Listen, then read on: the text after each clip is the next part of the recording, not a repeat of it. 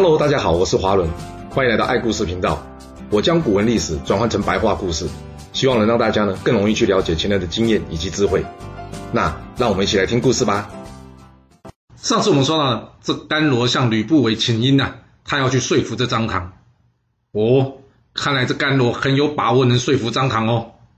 不过他提到这位相陀是哪位啊？之前我们说到孔子的时候，好像没有提到这位小哥呢。那好，这里来补充一下这位传说中的小神童他的资料。据说有一天，孔子与他的弟子驾着车子出游，这路上他们遇到了一位小孩子，也就是这位项佗了。他站在路中间，孔子的弟子大声的呵斥说：“哎，小孩，你怎么看到车子不让开，撞到你怎么办呢？”然而这项佗却回答他说：“我这里有城池，怎么让？”孔子一听，他觉得很有趣，他问着项佗说：“嗯，你说你这里有城池，但是我没看到啊。”相佗用手指着地上的土堆跟瓦砾呢，然后回答孔子说：“城池就在这。你有听过城池让路给车子的吗？”孔子一听，他笑了笑，对相佗说：“嗯，有道理啊。啊，请问你叫什么名字？今年有多大啊？”这相佗回答孔子说：“我叫相佗，今年七岁了。那请问您是哪位呢？”孔子回答他说：“哦，我是鲁国的孔丘啊。”这项佗一听，他睁大眼睛说：“咦，你就是那位大名鼎鼎的孔夫子啊？嗯，那好，听说您什么都懂，我想请问您几个问题。若您答对了，我就拆了这座城池让您过去。”这孔子笑了笑说：“那你说吧。”那项佗要开始问了，他问孔子：“您知道天上有多少颗星星？地上有多少五谷？五谷就是农作物啊。”还有人有多少眉毛啊？哇，来脑筋急转弯的吧？这孔子一听呢，他当场愣在那边了。他跟项佗说：“哎，这我真的不知道哎。”项佗说了：“天上有一夜的星星，地上有一池的五谷，而人呢，则是有黑白两根眉毛。”嗯，果然果然是脑筋急转弯。那这里要补充一下，这池的意思呢？就是在一定的土地范围内啊，这作物生长一次的意思啊。这孔子听完笑了笑说：“啊、有道理。”接着项佗又问：“什么水里没有鱼？什么火没有烟？还有什么树没有叶子？什么花没有枝？”哇，还来呀、那孔子能答得出来吗？哎，看来孔子不太擅长玩脑筋急转弯的问题耶。这题他也不知道答案。那好，我们直接公布答案吧。这井水里面的水呢，没有鱼；萤火虫的火呢，没有烟；枯萎的树啊，没有叶子；这雪花怎么有枝？那最后一题，什么山上没石头？什么车子没轮子？什么牛不生小牛？什么马不生小马？什么男人没有妻子？什么女人没有丈夫？好，问题就到这。孔子一听，他直接认输了。哦，你一问这么多，但说实话，我真的没有一题知道答案呢。这项佗说：“哎呦，这还不简单？这土做的山没有石头。”轿车没有轮子，泥牛木马都不会有小孩，神仙不娶老婆，仙女则没有丈夫啊，这就是很著名项佗三难孔子啊。所以最后呢，孔子拜这项佗为师啊，然后呢，绕道避开这项佗所建的城池，继续前进啊。那好了，补充资料说完了，我们回来继续说这甘罗吧。听完了甘罗的话之后呢，吕不韦点了点头说：“啊，也好吧，就让你试试看吧。那要是你是甘罗。”你打算用什么方法来说服这张唐呢？来到张唐这边，甘罗向张唐行了个大礼。这张唐一看，你搞什么东西啊？甘罗说：“大人，您就快死了，我这是提前向您行礼致哀呀。”这张唐一听，真晦气，一见面就说我快死了。你别以为你是小孩就可以乱说话，不用负责啊。今天要是你不把这话给我说明白，我等一下就送你去见你祖先了。哇！搞恐吓吓小孩子，哎，啊，那甘罗会怕吗？会怕就不会来啊。这甘罗不疾不徐地回复张唐说：“大人，我请问您呐，您与武安君呐，也就是这个白起啊，您觉得你们俩谁对秦国的功劳比较大？”这张唐一听，这还用说？那当然是白起的功劳比我大。甘罗接着问啊：“是后啊，你也知道白起的功劳比你大，那我再请问你了，那您觉得文信侯，也就是这吕不韦啊？”他比较专权，还是之前的应侯，也就是这范雎啊，比较专权啊？张唐回答甘罗说：“这有眼睛的都看得出来，大王对吕不韦的授权，那是远高过秦昭襄王对范雎的授权啊。那甘罗再接着说了，那你应该记得，当初范雎要白起去攻打赵国，结果白起不同意，换来的是什么下场吧？他换来的下场就是被大王赐剑在肚疣给自刎了。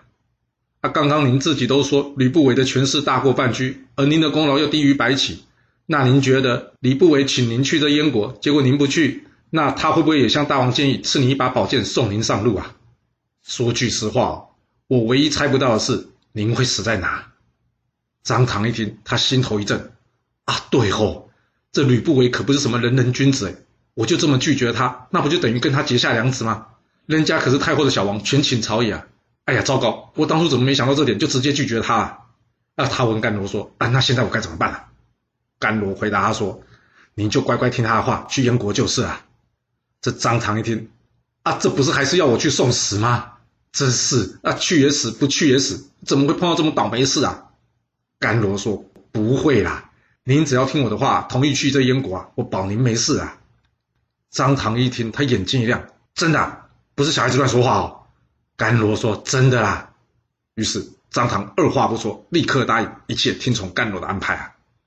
甘罗回去之后，他告诉吕不韦：“啊，丞相，张唐已经同意去燕国啊。”这吕不韦一听，真的假的？我去说都说不动，还真的被你说动哦。哦，厉害哦。啊就在这时候呢，甘罗补上一句：“不过，吕不韦一听。”不过什么？还有但书哦？甘罗说：“不是啊，这张唐没有但书。不过呢，我答应要保他平安，所以啊，我想请丞相您帮个忙，给我五乘车辆，让我出使赵国啊。”吕不韦一听，给你五台车出使赵国，就能保住张唐平安，有没有这么行啊？不过他仔细想一想之后，觉得，嗯，这甘罗的确厉害，至少我就没想到要怎么说服这张唐。既然他轻轻松松就能说服这张唐乖乖同意前往这燕国，那好吧，我去跟大王说，就让你出使赵国吧。这吕不韦将甘罗如何说服张唐的事情呢，告诉这秦王政之后啊，秦王政也觉得很有趣啊，于是他便宣召这个甘罗进宫啊。在了解了甘罗想要出使赵国的目的之后呢，秦王政以及吕不韦二人啊都觉得，嗯，甘罗这个计划可行啊，所以秦王政准了甘罗所请，让这十二岁的甘罗出使赵国啊。来到赵国之后，甘罗告诉这赵悼襄王说：“啊，大王，您知道燕国将他的太子，也就是太子丹，送到秦国当人质这件事吗？”赵悼襄王说：“我有听人家说了。”甘罗再接着说：“那您有听到我们家张唐将军要到燕国去当相国这件事吗？”赵悼襄王回答他说：“这件事我也听说了。”那甘罗再说了：“那您觉得他们打算做什么呢？”听到这，赵悼襄王他低头不语啊。甘罗接着说啊：“这答案你知我知，我想天下人也都知吧？那就是秦燕两国即将联手攻打你赵国了，不是吗？”赵悼襄王点了点头。甘罗接着说：“那您有对策吗？”哇，还能有什么对策啊？廉颇都跑了，这赵悼襄王现在也正在发愁呢。哎。啊！不过你甘罗把这事讲这么白是什么意思啊？甘罗笑着对赵悼襄王说：“我有办法让秦燕两国不要攻打赵国，你有没有兴趣听听看呢？”这赵悼襄王听，你有办法？嘿，来来来说来听听呐、啊。甘罗说：“秦燕结盟，目的呢，就是为了要你赵国的河间之地。那既然赵国守不住，那你何不干脆直接告诉秦国，不用这么麻烦呢？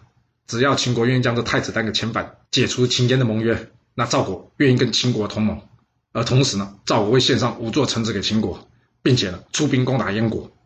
反正燕国现在家里没有什么能干的将才啊，这随便打随便就能赢了。大王，您还可以跟我家大王说啊，这次攻打燕国要是有好处，您还会分一些土地给秦国。那您说，像这种便宜的事，我家大王会不会答应呢？这赵悼襄王一听，对吼，这燕国原本就不足为惧，他担心呢，只是在面对秦军的时候了，还要提防这燕国背后会偷袭。然而，一旦秦赵结盟，他就可以专心修理这燕国，根本就不用担心秦国了。哎，啊，为什么甘罗跟赵悼襄王对燕国的战败这么有信心呢？这个地方我们要把时间往前回拨一点点呐。他之所以这么有信心呢，是因为在赵悼襄王刚刚上任没多久之后啊，他就曾经派李牧啊去给这燕王喜来个下马威啊。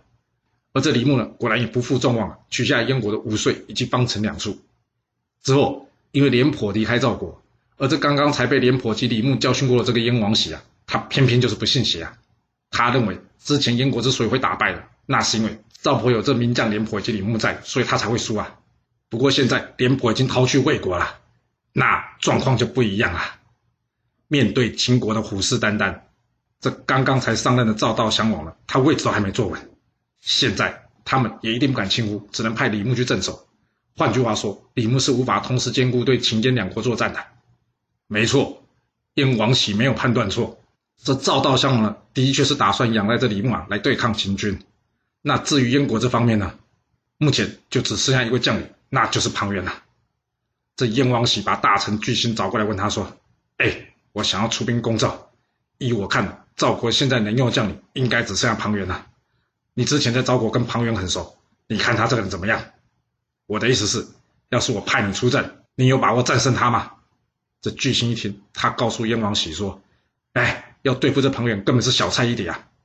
燕王喜一听到这个答案，他开心呐、啊，他跟巨星说：“很好，我就是要你这句话，那就派你领兵攻打赵国，我们一定要一雪前耻，拿回我燕国失去的土地。”嗯，不错哦。看起来燕王喜很努力，想要一番作为哦。那结果呢？结果是巨星兵败被杀，燕国损失两万人。哇！燕王喜富强燕国的梦想又再次落空了。那现在知道赵悼襄王为什么认为燕国不足为惧了吧？所以在他仔细盘算之后，他觉得，嗯，这买卖划算。于是他让甘罗带回五座城池，并与秦国结盟。之后。赵国出兵攻打燕国啊！此战赵国夺得燕国上古三十座城，之后赵悼襄王还将其中的十一座城池送给这秦国。哇！秦国什么事都没做，竟然就得到十六座城池哎！嗯，那你有没有觉得甘罗这么做好棒棒啊？从他的角度来看是，但就不知道他有没有想过那蔡泽要怎么办啊？秦国毁约，还让赵国无后顾之忧的出兵攻打燕国。那这下两国的仇可结大了。那人在燕国的蔡泽，他该怎么办呢？怎么办？我也不知道，因为这蔡泽的下场到底如何，这历史竟然没有写到。哎，有没有搞错啊？他都当到丞相了，怎么死的？至少交代一下啊！但很抱歉，真的没写，我也没办法补脑。不过别担心了，要是那位算命的唐举算得有准的话呢，这蔡泽可以活到秦王统一天下那一天都没问题。所以算了。我们就忘了他，继续我们的故事吧。虽然赵国这边暂时与秦国签，但韩魏两国可没有啊。这吕不韦很清楚，现在赵国失去廉颇，而魏国则是没了信陵君，尤其是廉颇在魏国并没有受到重用，这可是个大好机会，秦国可以出兵攻打魏国啊。所以在秦赵完成结盟之后，他便派蒙骜领兵去攻打魏国的畅以及有轨这两个地方。不过，当蒙骜结束攻打魏国不久之后，此时突然间爆发了大型的蝗虫灾害，也就是蝗灾啦。这大量的蝗虫呢，就像一片黑压压的乌云一样，遮蔽着阳光，席卷神州大地啊。而通常蝗灾之后呢，马上就会面临粮食短缺的问题，而粮食短缺之后呢，立刻就会有疾病爆发的隐忧。没错，这场蝗灾直接引爆了大面积的疫情啊。那该暂时停止对外的用兵吗？想太多了你。对上位者来说，下面的人只要没有死太多就可以了。什么疫情啊、粮食短缺的，根本与他们无关，只要不要影响到他们就行了。他们关心的只有国力、生产力这些东西有没有受到影响。至于人民的死活，原本就不在他们考虑的第一范围内啊。不相信？你只要看在蝗灾爆发的同时，这各国列强在做什么，你就会知道啊。这赵国以及秦国不但没有让老百姓休养生息啊，反而是积极出兵。赵国这边呢，就是刚刚说的出兵去攻打燕国。那秦国呢，有这蝗虫灾害，粮食缺乏，要怎么打仗？这吕不韦想，怎么可能会没有粮食啊？一定有人有多的啦，只是要用什么方法让他交出来而已。那要如何取得这些粮食呢？用抢的吗？不行啊，这样太粗暴了。除非逼不得已，现在还用不上这手段。那不用抢的该怎么办呢？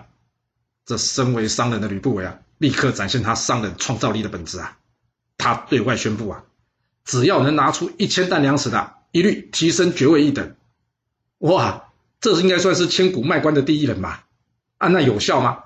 很有效，因为清军获得了不少的粮食啊。而取得粮食之后呢，吕不韦要这蒙驔呢，赶紧抓准各国都有缺粮问题的时机啊，再次领军出兵攻打魏国啊。而此战除了蒙驔再度战胜，夺下魏国酸枣二十座城池外，秦国呢还在此设置东郡进行管理。然而，此战最重要的意义呢，并不是设置东郡，而是在经历此战之后，三晋的生存权已经遭受到极大的威胁了。为了避免三晋被灭亡，在春申君的提议以及穿梭运作下，最后。各国终于决定，大家再次展开合纵，联手抗秦啊！因为只有这样，大家才有存活下来的机会。就这样，山东各国为了活命，大家再次齐聚一堂，为了这战国时期最后的一场列国合纵之战，一场由韩、赵、魏、楚、燕五国共同组成的联军所发动的函谷关之战，正式拉开序幕啦！听到这，有没有觉得有点怪怪的？这赵国与魏国以及燕国之前不是打得不可开交吗？为什么还同意联手呢？千万不要觉得奇怪啊！要知道，这国与国之间通常只有利益，根本上没有我们一般所谓的敌人或是朋友啊。在上位者的眼中，所谓的敌人就是影响我利益的人，而所谓的朋友就是能带给我好处的人。既然大家联军攻打秦国会有好处，那这时候大家就是朋友啊，现实吧？的确。这就是国际的现实。不过不知道你有没有发现，怎么这次齐国又没有参加了？是的，齐王建睡得很熟，大家叫不醒他，所以他没有过来。但少了齐国这支重要部队，联军能有可能战胜秦军吗？嗯，也不是说一定不可能啊。至少信陵君就曾经完成过这艰巨的挑战。也是，不过现在不是蝗虫过境，大家都缺粮。选在这个没有粮食的时候出战，真的好吗？当然不好了。其实大家也都知道，目前的时机不见得很对。但要再不阻止秦军，恐怕就再也没有机会阻止他了。所以，就算是硬着头皮，这仗也得上啊。然而，这不就落入了《孙子兵法》中所说的“胜兵先胜而后求战，败兵先战而后求胜”的问题吗？什么意思啊？就是会打赢的呢，是因为算到自己会打赢才开打。而通常会打败的，都是先去打了，然后再来想说有没有机会能获得胜利。是的，孙子说的很有道理。不过许多战争的爆发呢，都不是在精密计算下的决定。要是大家都算清楚了，那就不会有这么多战争了。所以这五国还是决定要一起攻秦啊。就这样，五国联军在楚国的带头，以及由赵国大将庞元作为主帅下。正式向秦国函谷关发动这场攻击啊！面对五国联军来势汹汹，那秦国该如何面对这次的冲击呢？有了上次河外之战惨败的经验，这战国的最后一场合纵之战，秦国这次会改变他的策略吗？这故事会如何的发展呢？我们要到下次才能跟各位说喽。好了。我们今天就先说到这。若喜欢我的故事，要麻烦您记得动动你的手指，给我五星评价，或是点赞、订阅、追踪以及分享哦。当然，也欢迎您留言分享你对这一集的想法，或是你也可以请我喝一杯咖啡或是饮料，让我有持续创作的动力。其实历史就是顶层阶级的生活记录，了解顶层阶级的思考逻辑以及做法方式，我们就有机会改变自己的未来。谢谢您来听我说故事，我们下次再见喽。